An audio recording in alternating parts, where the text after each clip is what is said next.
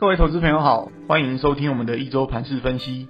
我是合格证券投资分析人员玉树临风的整股专家古今。先跟大家预告一下，明年我们盘势分析将有全新改版，这次不只请大家洗耳恭听，更要拭目以待了。好的，上礼拜台股是高档震荡格局，周四虽然有美股的震撼教育，不过很快就回稳。然而整体而言，目前已经明显感受出放假氛围了。无论集中市场还是柜买 OTC 市场，上周都是呈现量缩，甚至 OTC 这边的成交量还比前一周少了大约二十五 percent。看起来内资主力已经领先外资放假。好，现在重点来了，今年最后一个礼拜的交易要怎么应应啊？我想很简单，只有四个字：持盈保泰。集中市场这边不用多说，外资已经放假了，等明年新春开红盘再看看他们怎么动作。那 OTC 这边上一期节目跟大家提到，这个中小型股这个卖压已经提前出笼了，目前这个状况还是持续中啊。一些今年涨多族群在人气退潮下显得遇震乏力啊。虽然还是有些族群像 AIPC 还有货柜来吸引人气，但是续航力能持续涨的也就那么少数几档啊。遇到这种状况会持续到总统大选前啊。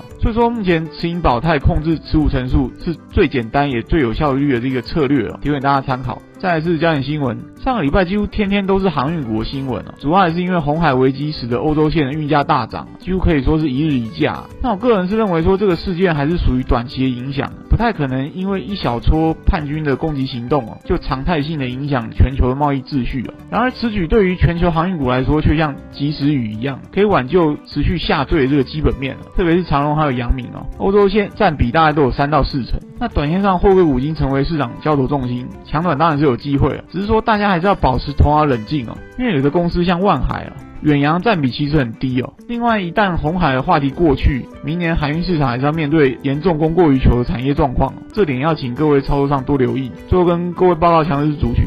上周筹码集中族群，除了刚才提到的货柜股之外啊，还包含了记忆体啊、AIPC、WiFi 七这些族群啊。记忆体这边主要是受到上周美光财报的激励啊，而且美光更乐观预期记忆体报价可以一路涨到二零二五年了。不过值得注意的是，今年以来台湾相关概念股反应蛮多都是已经超前部署了。特别是一些中小型的记忆体股票，目前美光的股价是逐渐去挑战去年的高点。南韩海力士还有台湾的南亚科群联走势也差不多，但其他中小型股像平安、实权、广影这些先前就已经老早过了高点了，甚至创了好几年新高。那他们是不是走得太快，又值得观察？操作上还是要避免追高哦。那至于 AIPC 这边，近期也是有蛮多外资出具报告看好了。但坦白说，AIPC 普及也没那么快啊。虽然说大家都已经新品上堂，最终还是要看消费者买不买单呢、啊。至于指标股的部分，可以观察宏基、华硕，还有这个人保。好的，节目到此进入尾声。股市行情变化难测，但也充满机会。我们所能做的就是充分做好准备。我在投资机关点的粉丝团上也会分享每天关盘重点给大家参考，希望对各位操作有帮助，在股市也能稳中求胜。最后不免俗套跟大家说，